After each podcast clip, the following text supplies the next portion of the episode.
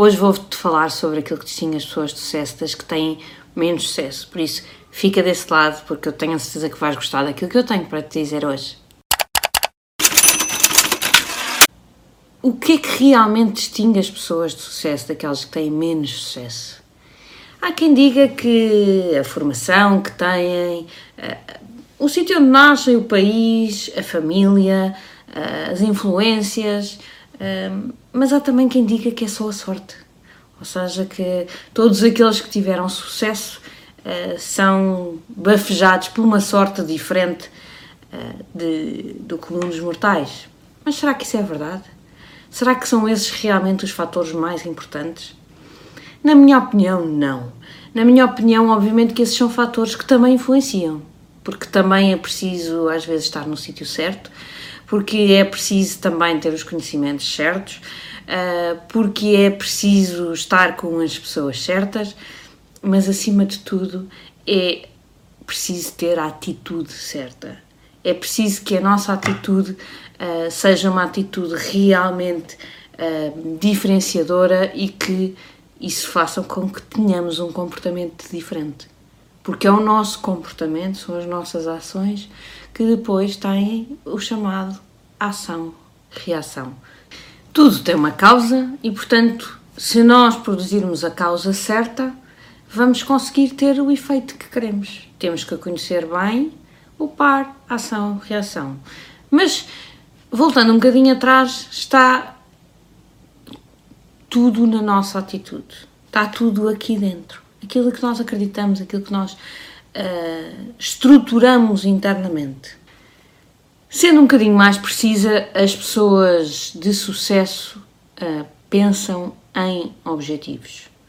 Sabem aquilo que querem. Colocam estes objetivos de uma forma muito concreta e depois pensam em como lá chegar a, a, pergunta que estas pessoas põem diariamente na sua vida é o como.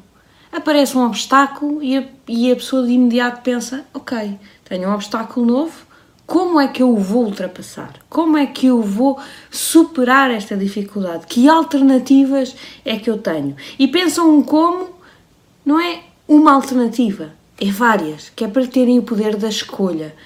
Um, só há decisões quando há escolha. E estas pessoas eh, de sucesso são pessoas que estão preparadas para tomar decisões, mas para isso pensam um como e um como com muitas alternativas. Por outro lado, as pessoas que têm pouco sucesso uh, pensam exatamente naquilo que não querem, estão constantemente a, a, a pensar naquilo que uh, ah, porque isto, isto, isto, isto era chato e se acontecesse isto era, era mau e se fosse aquilo era mau. Portanto, estão constantemente a pensar naquilo que pode acontecer, não é certo que aconteça, mas que não querem que aconteça. Ou seja, estão sempre à procura uh, da desgraça e estão sempre a, a, procurar saber uh, quais são as desgraças. E uh, depois de não terem atingido alguma coisa, uh, elas perguntam porquê. Andam à procura de, do porquê. Porquê é que não funcionou? São pessoas um, ehm, que estão sempre à procura das causas uh, para uh, encontrar ali alguns alibis, algumas desculpas uh, para que um, efetivamente as coisas não corram como estava previsto. Indo um bocadinho mais a fundo um, nesta, nesta distinção entre as pessoas de sucesso e as pessoas de menos sucesso, uh, eu costumo dizer que há uma linha uh, que separa, uh, parafraseando um, um, anúncio da televisão de algum tempo, há realmente uma linha que separa as pessoas de sucesso e as pessoas não, de não sucesso. A primeira questão que eu já coloquei aqui é exatamente a pergunta que estas pessoas fazem, o como versus o porquê. Mas há mais características que as distinguem. A primeira delas é a, a, a questão da responsabilidade. É exatamente a habilidade de encontrar respostas. É exatamente esta necessidade, como eu uh, referi há pouco, de ter várias alternativas e efetivamente procurar a responsabilidade de decisão, ter a capacidade de decidir. E decidir é agarrar numa alternativa e uh, partir com todas as outras. Isto é capacidade de decisão. É cortar com as outras alternativas. E depois, em cima desta responsabilidade, um, é também ter a capacidade de ter propriedade. É, é a capacidade de perceber que uh, quando consegue uma venda, ela é sua. Mas quando não consegue essa venda, ela também, essa, essa não capacidade também é sua. Sem medos com a noção de causa e efeito. Se eu mudar a, a minha forma de trabalhar, eu vou mudar os meus resultados. Se eu não conseguir, falando agora na área de vendas, concretizar aquela venda, foi porque eu não fiz aquilo que devia ter feito. Obviamente que há sempre a desculpa de que os clientes e. Mas isso é abaixo da linha. Falando então agora das pessoas que estão abaixo da linha. Essas são aquelas que encontram as desculpas. São aquelas que, uh, mesmo antes de as coisas não terem resultado, já têm razões para elas não resultarem. Uh, são aquelas que, como eu disse, procuram os porquês e, portanto, mesmo antes de uh, não terem atingido um objetivo, já sabem porque é, que não, porque é que não o vão atingir. Porque os clientes são terríveis, porque está sol, porque está vento, porque estão de férias e porque estão cansados e porque estão muito ocupados e porque há sempre uma boa desculpa. E mais grave ainda é que há desculpas que são tão fortes que as pessoas dizem: não, não, não, isto não é uma desculpa, isto é mesmo a realidade. E essas são as desculpas mais difíceis. São aquelas em que a pessoa acredita tanto que acha que é uma realidade e que é indiscutível. Mas não se esqueçam que há realidades que nós podemos influenciar. Estas pessoas encontram culpados em todo lado. Estas pessoas acham que não são elas que estão em causa. Não são, não é o trabalho delas que pode mudar, mas são os clientes que têm que aceitar melhor a forma dela trabalhar. E quando o cliente não aceita, é o cliente que está errado. Ah, não, este cliente não percebe nada disto. Ah, e a concorrência? A concorrência anda aí, andam aí os malandros que andam a dar cabo do mercado e fazem coisas completamente fora. Meus senhores, há, até pode ser verdade, os concorrentes podem estar a destruir valor no mercado, mas são uma realidade com a qual nós temos que vender e uh, viver.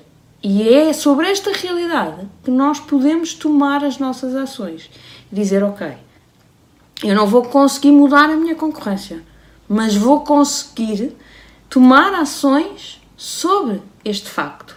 Eu não vou conseguir mudar a, a, a mentalidade dos meus clientes, mas eu vou conseguir tomar ações de forma a que, de acordo com esta mentalidade, o meu produto ganha valor. É, há, nós só conseguimos uh, trabalhar sobre as nossas ações. E é as nossas ações que nós temos que con controlar, planear e fazê-las de forma a que um, todos os alibis caiam. De forma a que os alibis eh, sejam apenas obstáculos para nós ultrapassarmos e chegarmos àquilo uh, que é um, o nosso porto, seja ele qual for.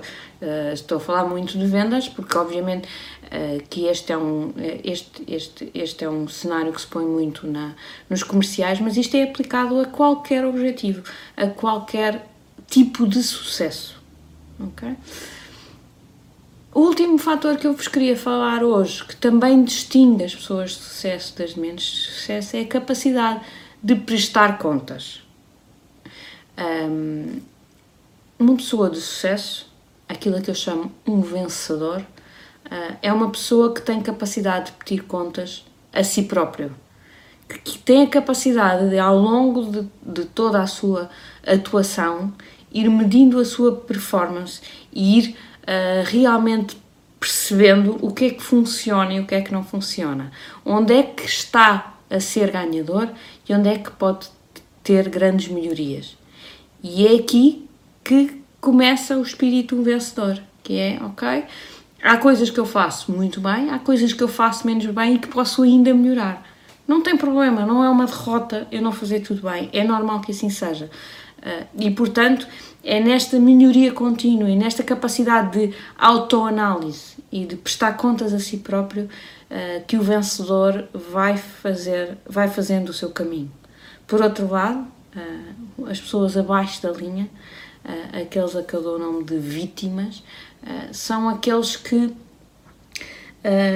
entram em negação, ou seja, uh, não veem a realidade como ela é, não olham para si uh, numa, num, com realismo, com, com noção uh, de realidade e o que fazem é que se justificam com fatores que realmente não controlam, porque nós não controlamos tudo.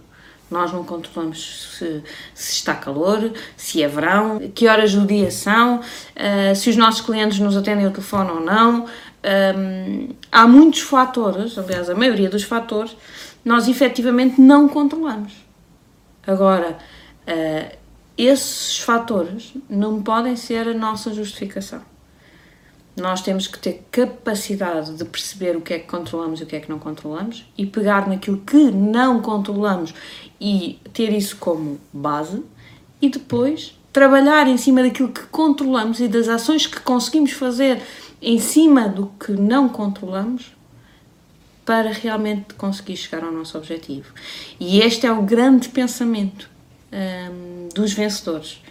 É efetivamente assumirem a responsabilidade sobre o que fazem, assumirem a propriedade uh, daquilo que fazem, portanto, eles sabem que uh, são totalmente. são eles que controlam a própria vida, são eles que uh, têm o total, total controle entre a causa e o efeito. Portanto, eles sabendo qual é o efeito que pretendem, têm que ir à procura da causa, têm que ir procurar o como, têm que encontrar várias alternativas e depois têm que perceber ou estar disponíveis para prestar contas a si próprios, para perceber se o que estão a fazer os está a levar no caminho desejado ou não. Portanto, se querem ter sucesso, uh, sigam estes passos, não tenham receio, assumam a responsabilidade pela vossa vida e tenho a certeza que a vida vos vai sorrir.